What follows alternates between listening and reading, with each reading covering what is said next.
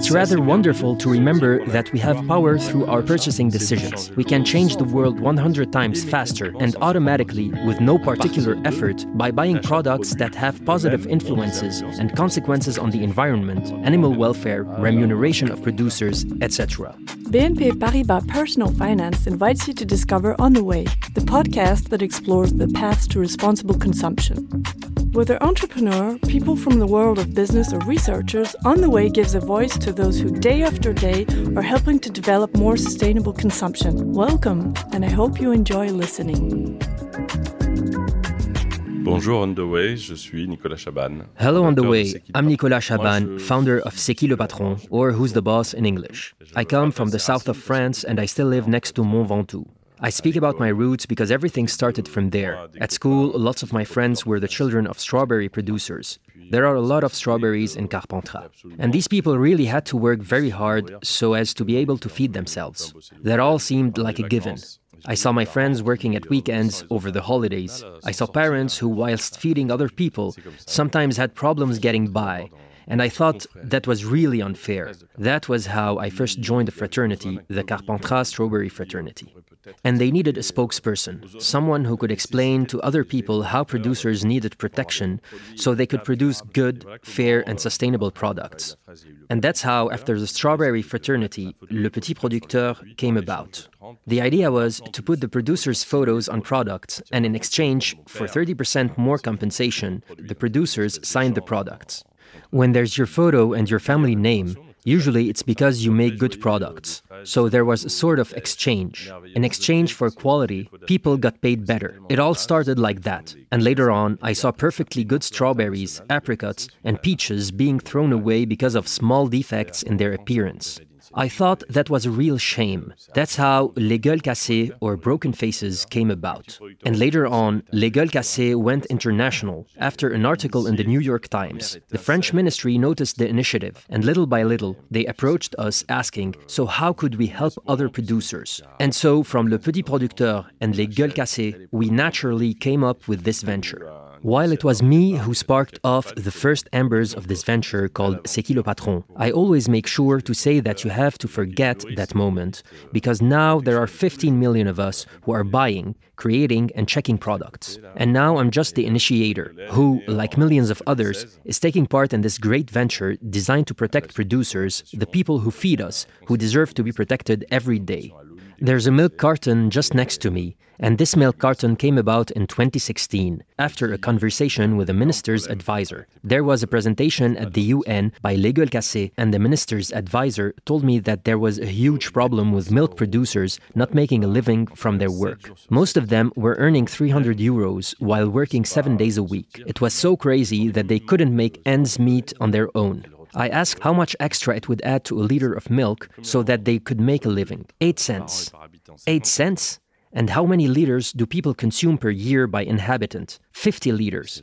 That's when I thought, 4 euros a year, so that producers can earn a living, I thought I couldn't be the only person who'd pay the extra to make a difference. And that's how, after I had asked all the major brands to do it, and those major big brands had said no, we decided to make our own consumer brand. And that milk came to store shelves in October 2016. So it was from that discussion that we found out that it only takes tiny bit extra per liter for producers to get by. And so we decided to produce our own milk cartons. But as we didn't want it to be governed by marketing, a choice made by a few for everyone, there was Laurent Pasquier, who was part of our group of initial consumers. We've always been a group of consumers. Really, we're a consumer cooperative. The boss is a co op. We all said, we're going to ask everyone. We'll see if Group Common Sense can write us a set of specifications. It makes sense to ask ourselves questions and then answer them, as in the end, we're the people who are buying it. And that's how the eight questions questionnaire came about. Do we leave the price paid to producers at the market rate? I remember Laurent Pasquier had the great idea of setting the price at 69 cents on the questionnaire. If people answered yes, we'd leave it at the market rate. There was an important point. Producers don't earn a living, but the price doesn't change. Should we add 4 cents? That would pay their bills. Should we add 8 cents? Well, okay, yes. Each time the answer was related to the price. We even added 2 cents so they could take a holiday. Then we decided that we wouldn't stop there. Should we remove GMOs from animal feed? 5 cents? Yes. One set for local cattle fodder. 1 to 3 months pasture grazing? 2 cents. 3 to 6 months? 4 cents. So, in fact, we'd taken back control, not over a product that was already on shop shelves, which we knew very little about, or advertising that we might or might not use. We were writing a story that no longer needed to be told, as people already knew it, which I think reassured a lot of people, as these answers, when you ask them again today as an online questionnaire, you get an answer that isn't far from the final answer that we all got, and which is something that goes beyond expertise or marketing creating simple things. So that's how our carton of milk came to cost 99 cents. But it wasn't an act of marketing. Really, it was the result of people's votes. And that's the absolute magic. We can't even explain it. Our dream was 5 to 7 million liters per year to help our first producers. At the end of the first month, it was 1 million liters. At the end of the first year, it was 33 million liters. The second year, it was 66 million liters. There was no TV advertising, no salespeople in shops, just this kind of almost emotional motivation of people saying, Well, it's only costing me 4 euros per year, 30 cents per month, and I'm transforming a whole section of the world automatically via my act of purchase. Par mon acte d'achat.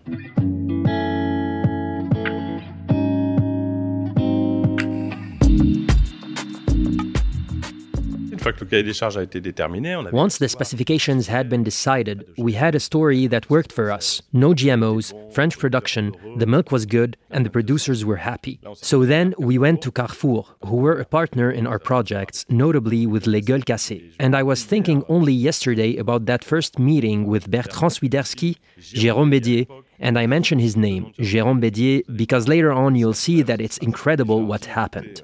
So I said to them, listen, We've got Les Gueules Cassées. We're your consumers, we're your customers. Please don't talk to us like we're a supplier. You have to make this milk carton 8 cents more. Help us out. At the same time, as if it were in a film, when life imitates art, life knows how to write these stories. There were 80 families of producers in Ain, near Mâcon, who were in huge difficulty, represented by Martial Darbon. They could only survive economically for two more months. Their farms would have to close. They were being paid 20 cents per liter. They were losing 170 euros every day they operated the milking machine. Martial knew that at the end of his day, which started with milking at 6 a.m., with the second milking at 6 p.m., so 6 a.m. to 8 p.m. an entire week with no rest, 170 euros.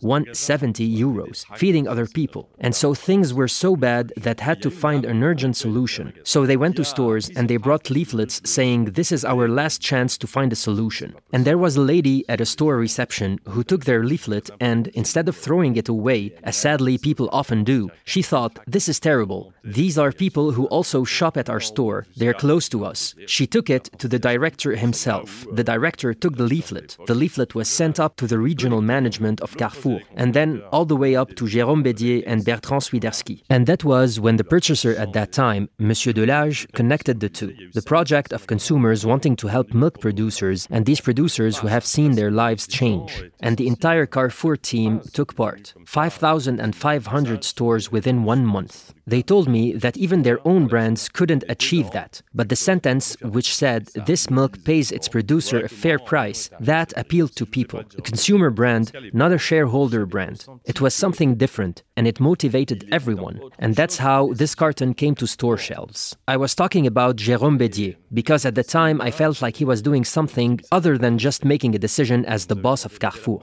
There was something very human about him and I tucked that away at the back of my mind. They asked us from the first year to become members of the cooperative. You might think that was maybe just to keep us happy. But no, three years later, we were having one of our regular meetings. And at the end, a few questions. Three first names Sylvie, Thierry, and Jérôme. I gave the floor to Jérôme, the member who was last in line to ask a question. I recognized Jérôme Bédier's voice. I said to him, Are you Jérôme Bédier, the ex boss of Carrefour? And he said, Yes, I am. And he was at the meeting giving his opinion, like the rest of us. And then I realized that something significant had happened. So it was an extraordinary pleasure for us as consumers to have been able, with the help of distributors, of partners, and the dairy in Saint Denis de l'Hôtel that took the milk, that collected it. It was a truly lovely story that happened rather astonishingly easily. There was a bit of destiny which helped a little. And that allowed the first 80 families to be saved, who without it thought they would no longer be around.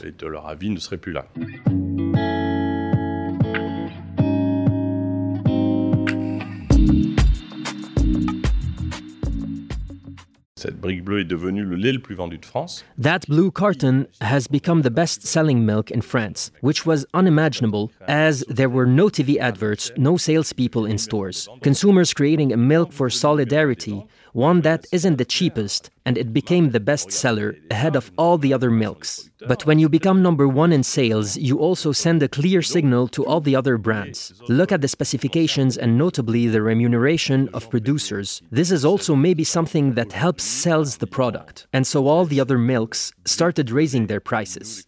People aren't being paid at 2016 prices or the equivalent anymore. Today, we, the consumers, having created this carton of milk, which has to become the best selling milk in France because it gave the highest remuneration for producers. It automatically raised the producer's remuneration from all the other dairies upwards. When you buy this carton of milk beyond the producers, automatically you transmit an impetus with all that hard earned cash. That means there's a cascade of impacts that can be measured and controlled in terms of feedback about environmental impact and animal welfare. It's rather wonderful to remember that we have power through our purchasing decisions. We can change the world 100 times faster and automatically with no particular effort by buying products that have positive influences and consequences on the environment, animal welfare, remuneration of producers, etc. So we need to be able to identify them. And in fact, we realized something, which is that this carton of milk, when you really know its history, when you know that you can go and verify each point in the specifications, you can go and see the milk factory or go see the producer in person. We do visits all year round. The consumer members, not our team. Anyone can go visit, and we invite everyone to do that. When you have that sort of guarantee, people want to buy it. Ultimately, the big issue for all of us is transparency. I mean that, for example, you visit a store today. How many products guarantee that when you buy them, you can trace every cent? Are you sure that your money is being used for something positive, that the consequences of buying it aren't doing more harm than good to the environment? How many products give you that guarantee? The answer is zero. Manufacturers may not have really understood that this isn't a constraint. It's not intrusive. Show us another product that's not from C'est qui le patron, that truly spreads value, helps producers, and protects the environment. People who buy it in large numbers, that it would be a success. We're seeing this, which means that a slightly more transparent company would have been right to do it and wouldn't lose out. So that's our message. We don't want to keep being a success story. We don't want to be the Coca Cola of milk or the food industry. We just want to be consumers. As we're a co op, as there are no dividends paid at the end of the year, we have no financial interest. We don't have investment funds that need us to get results. We let things happen based on our group common sense, our goodwill, and that allows us to create some great ventures and for others to be inspired by them. Once again, it's consumers expressing themselves, not some business manager who wants to take sole credit for success. We're no longer in a time when success can only happen by being unique compared to others. Equity has an advantage, which is that it adds to equity. One fair approach adds to another fair approach. There's no competition between two virtuous approaches. démarches vertueuses.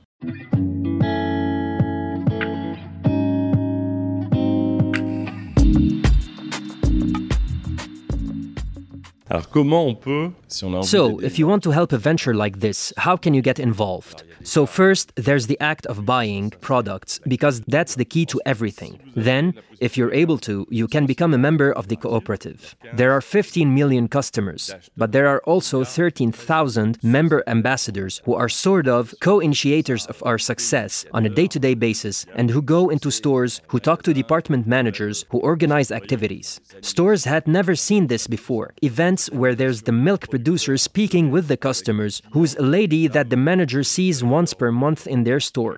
It's clear that something significant is happening. And so, by being a member, you take part in regular votes. Everything is decided collectively. And then you can take part in much more direct workshops, attend meetings where we decide on the conditions that we present to producers so as to make sure that their lives improve, so that they aren't under so much pressure. It's marvelous to see this every day, whatever your level in the process, to be a small brick in this rather spontaneous edifice, something that's now even seen at an international level as something that's rather incredible. And then there's all the articles, like in The Guardian recently. In other countries, people can't believe that consumers have been able to do this in France. And when you're a member, you're doing something very important. You're a member consumer. You personally go to make sure that every point in the specifications is a reality. There's Bureau Veritas, which is an official body which does that via other means. But what we like is when members say,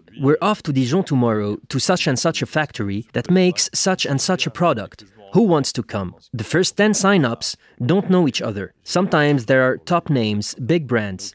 That happens a bit, but it's not an audition. And if I were to come and I thought that, in fact, C'est qui le patron was a little bit odd, it's not what I imagined, I'd be on social networks to criticize it right away. So, this total permeability was the key to the success of our story. Because you say, okay, I'm bringing in money, but I know that if it weren't me, then there would be other people like me on the inside watching and checking. There's a nice story about Michel Edouard Leclerc, who wanted to know whether this was truly the venture we were talking about, before he put all our products on his shelves. And so one day he told me, Don't say anything, I'm going to come on a member visit one morning. And he came along, nobody knew he was coming, and he was able to ask questions. Are you actually real consumers? You aren't being paid, you don't know each other or Nicolas Chabanne, no, no. When he realized it was all true, he decided okay, it's a real consumer venture, and that's how he accelerated putting our products in all of the Leclerc stores. Today, the question most often asked, despite the immense success of our approach, is where can you find these products? Because it's crazy that, although we sell 100 million products every year, not every store stocks our products yet. Because as we don't have a sales team, there are some people who are sensitive to consumer expectations and they put our products on their shelves. But there are a lot of people who don't know about us. Not every store does it. But for that, we have a brilliant, simple, and useful tool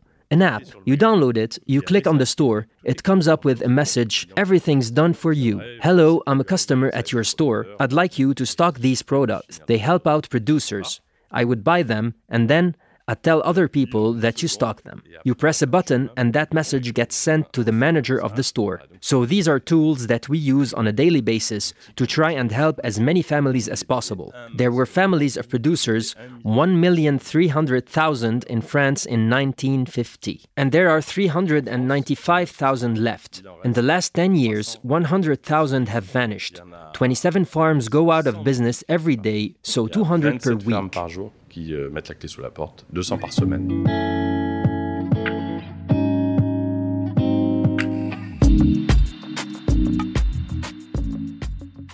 Il y a eu beaucoup d'articles euh, There have been a lot of articles written overseas about a funny sort of phenomenon in France, a consumer brand that helps producers. And there are consumers in eight other countries who wanted to reproduce our initiative with the same goal, with the same motivation, created products that aren't necessarily milk. They're different products, so there are flagship products like milk and organic butter and then there's a wider family that now covers 20 products, as many are apple juice producers who came forward saying, You do milk, but we need an extra 9 cents per kilo of apples. We're cutting down our orchards just because we're lacking 9 cents.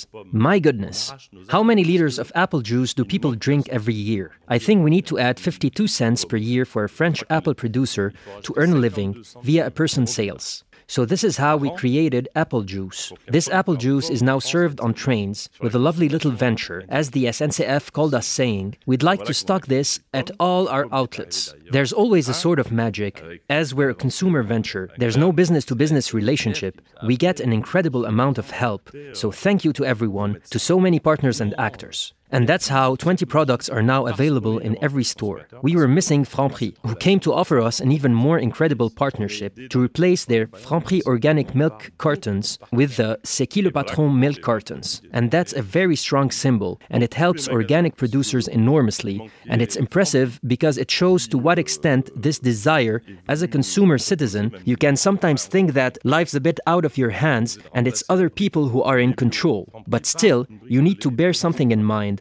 which is that we have all the money of the world economy in our pockets at the start of the year. I mean that on 1st January, when you start your day, altogether we all have in our pockets the 1,600 billion euros that are going to be spent over that year. If we don't get together, then we end up floundering in a sea of adverts and marketing. But if, at some point, in a somewhat utopian world, if we gathered up all that money and said, okay, we'll spend it on products and with companies that pay their employees properly, that care about the environment, then the world would automatically improve. So the solution is in our own pockets.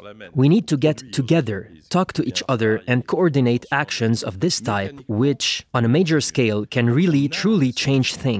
But what would be wonderful and would happen more quickly would be if a lot of people were inspired by it. It's very striking to see that after seven years, there hasn't been a second C'est qui le patron? They should exist for every sector of activity. You can see that it actually works. So it's clear that it's a question of mindset, that ultimately it can't accommodate this idea that consumers might have a bit more of a say upstream of when products arrive on the market. So there are a few issues that need to be worked out. When you're a marketing expert in your sector, it's very hard to accept that consumers might be able to answer a question, and maybe they'll come up with a useful solution when normally you're the one that should know better than everybody else.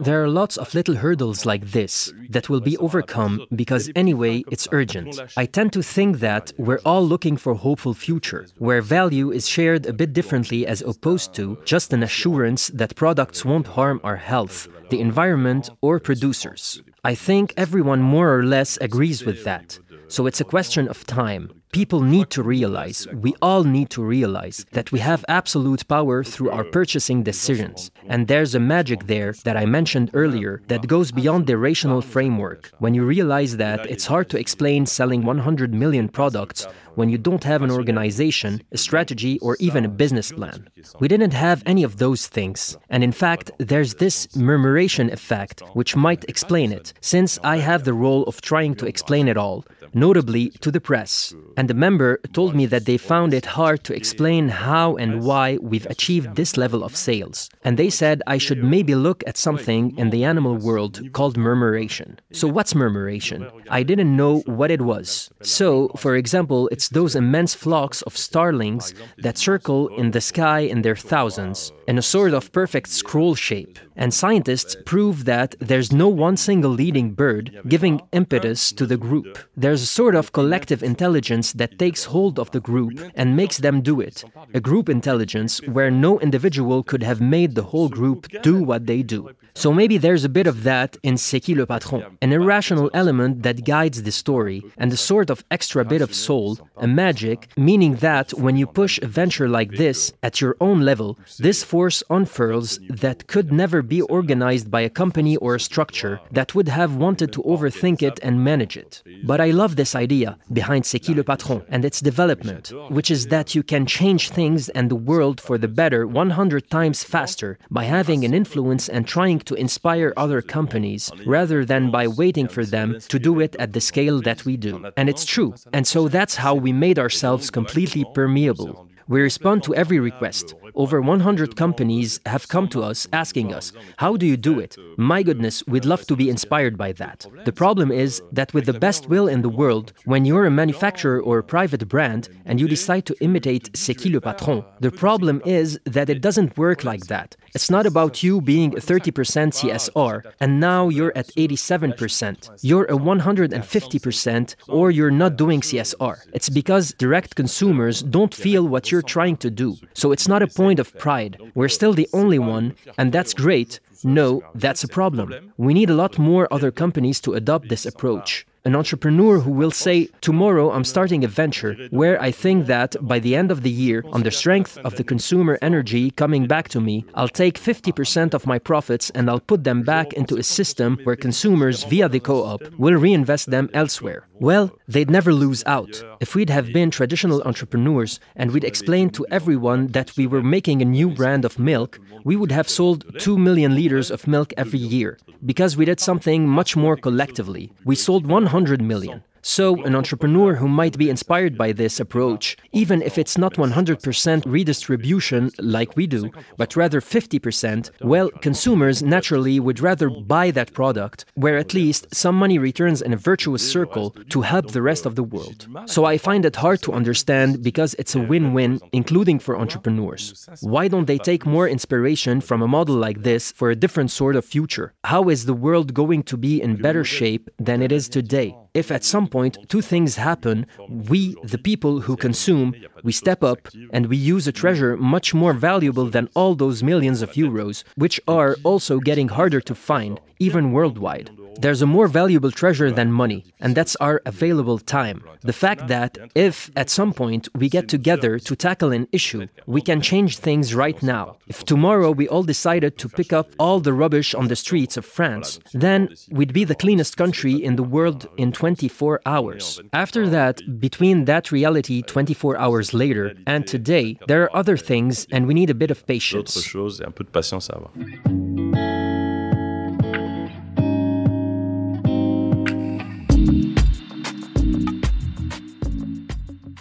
Cette question d'une forme de recette. To this question of a sort of formula or invitation to do things, I think it's very much individual. First of all, we have to accept the fact that we're not perfect. There are lots of things about my own convictions that I don't yet do anything about, for sure, to the extent of how things should be, but you have to accept that. You can't go and hide. And then there's one very simple thing that, again, we all have in our pockets. And even if we don't earn much money, a little piece of the immense ocean that flows into our lives, called the economic world.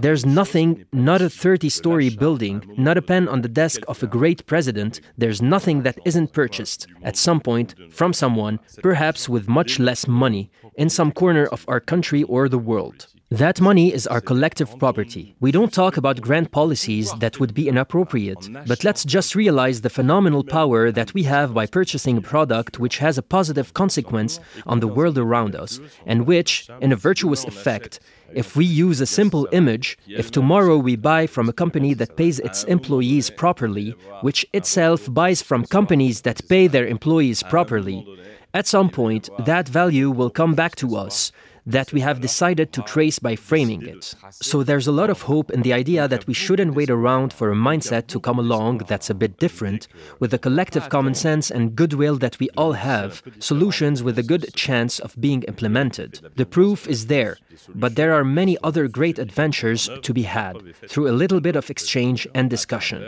So let's be very much aware of the absolute power that we have, and most of all, let's enjoy the pleasure of exerting it every day even for just one single product. bonheur tous les jours, même pour un seul produit, de l'exprimer. You can find all the episodes of On the Way on your favorite podcast platforms and on the personal-finance.bnp Paribas website. Any links or references made by guests can be found in the introductory text of each episode. And if you'd like to take to our microphone and tell us your story, please contact nicolas.meunier at bnpparibas.com. See you very soon.